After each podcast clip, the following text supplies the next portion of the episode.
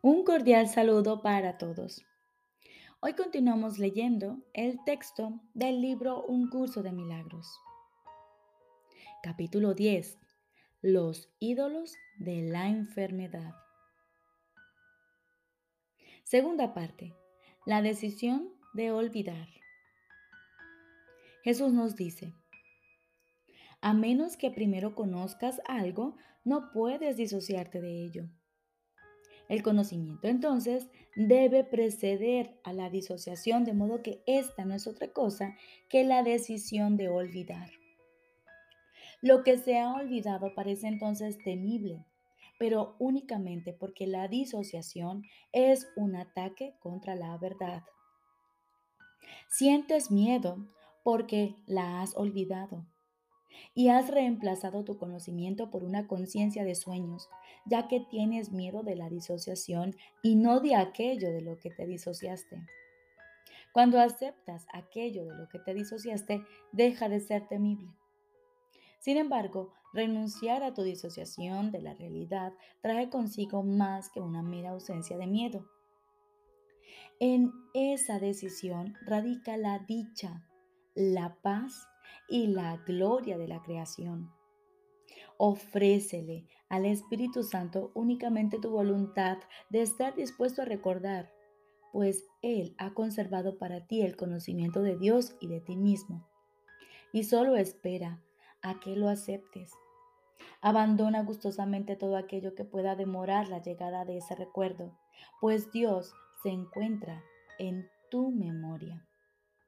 Su voz te dirá que eres parte de Él cuando estés dispuesto a recordarle y a conocer de nuevo tu realidad.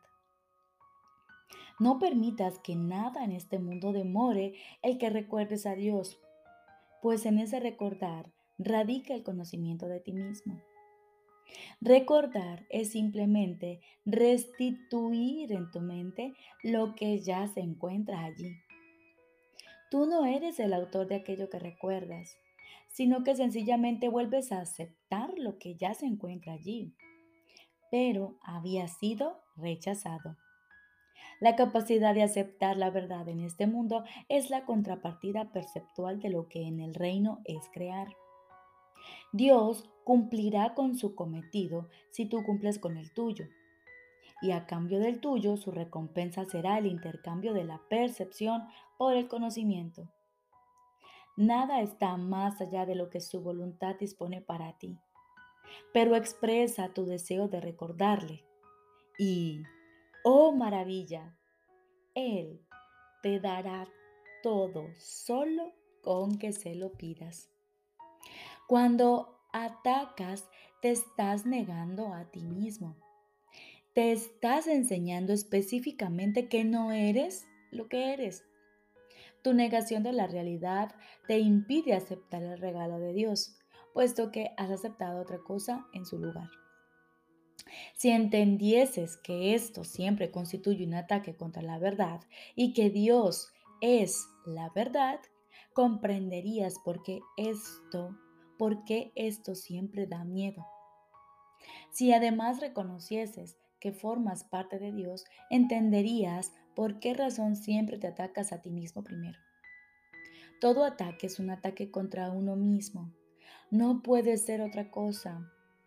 Al proceder de tu propia decisión de no ser quien eres, es un ataque contra tu identidad. Atacar, por lo tanto, la manera en que pierdes conciencia. Atacar es, por lo tanto, la manera en que pierdes conciencia de tu identidad pues cuando atacas es señal inequívoca de que has olvidado quién eres.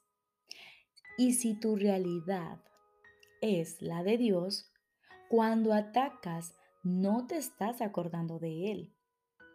Esto no se debe a que Él se haya marchado, sino a que tú estás eligiendo conscientemente no recordarlo. Si te dieses cuenta de los estragos que esto le ocasiona a tu paz mental, no podrías tomar una decisión tan descabellada. La tomas únicamente porque todavía crees que puedes proporcionarte algo que deseas. De esto se deduce, por consiguiente, que lo que quieres no es paz mental, sino otra cosa. pero no te has detenido a considerar lo que esa otra cosa puede ser. Aún así, el resultado lógico de tu decisión es perfectamente evidente solo con que lo observes. Al decidir contra tu realidad, has decidido mantenerte alerta contra Dios y su reino. Y es este estado de alerta lo que hace que tengas miedo de recordarle.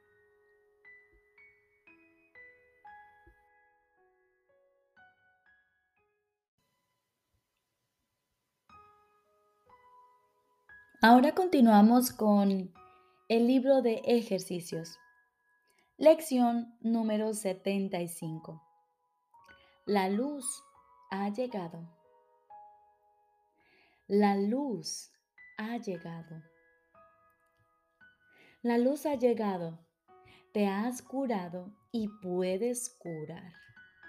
La luz ha llegado. Te has salvado y puedes salvar estás en paz y llevas la paz contigo donde quiera que vas. Las tinieblas, el conflicto y la muerte han desaparecido. La luz ha llegado.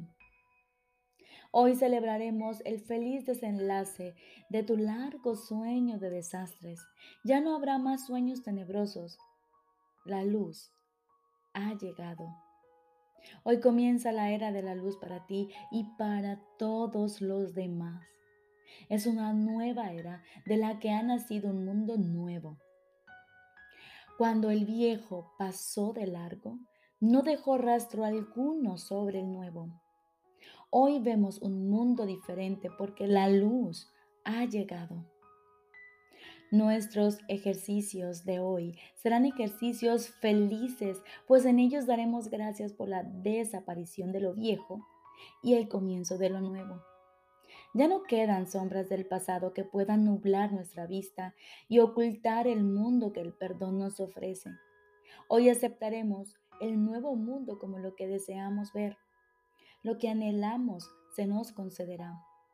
Nuestra voluntad es ver la luz la luz ha llegado. Dedicaremos nuestras sesiones de práctica más largas a ver el mundo que el perdón nos muestra. Eso, y solo eso, es lo que queremos ver. Nuestro único propósito hace que la consecución de nuestro objetivo sea inevitable. Hoy el mundo real se alza jubiloso ante nosotros para que por fin lo podamos ver. Se nos concede la visión ahora que la luz ha llegado. No queremos ver hoy sobre el mundo la sombra del ego. vemos la luz y en ella vemos el reflejo del cielo extenderse por todo el mundo. Comienza las sesiones de práctica más largas dándote a ti mismo las buenas nuevas de tu liberación. La luz ha llegado he perdonado al mundo.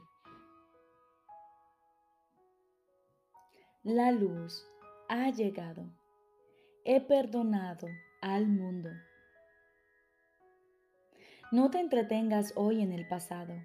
Mantén tu mente completamente receptiva, libre de todas las ideas del pasado y de todo concepto que hayas inventado. Hoy has perdonado al mundo Puedes contemplarlo ahora como si nunca antes lo hubieses visto. Todavía no sabes qué aspecto tiene. Simplemente estás esperando a que se te muestre. Mientras esperas, repite varias veces lentamente y con absoluta paciencia. La luz ha llegado. He perdonado al mundo. La luz ha llegado. He perdonado al mundo. Date cuenta de que tu perdón te hace acreedor a la visión Entiende que el Espíritu Santo jamás deja de darles el don de la visión a los que perdonan. Confía en que Él no dejará de dártelo a ti ahora. Has perdonado al mundo. El Espíritu Santo estará contigo mientras observas y esperas. Él te mostrará lo que la verdadera visión ve. Esa es su voluntad y tú te has unido a Él. Espéralo pacientemente. Él estará allí. La luz ha llegado.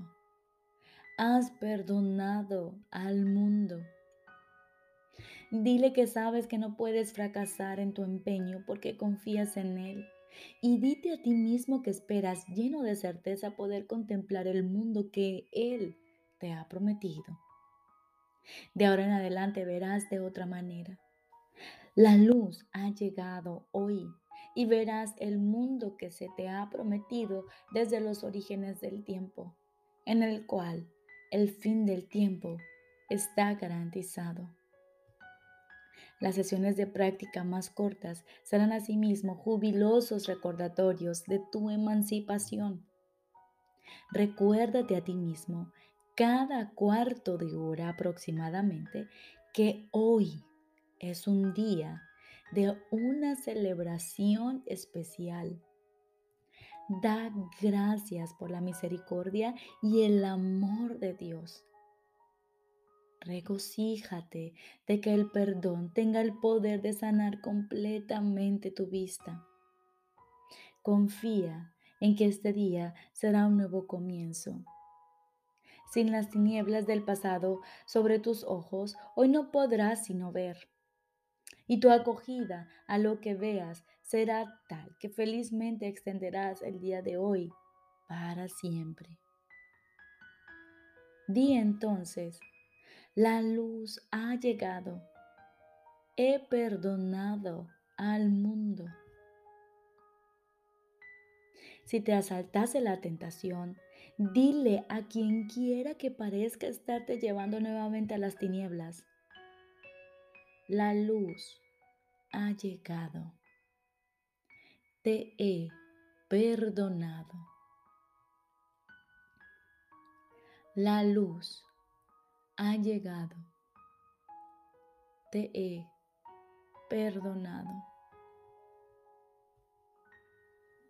Dedicamos este día a la serenidad en la que Dios quiere que estés.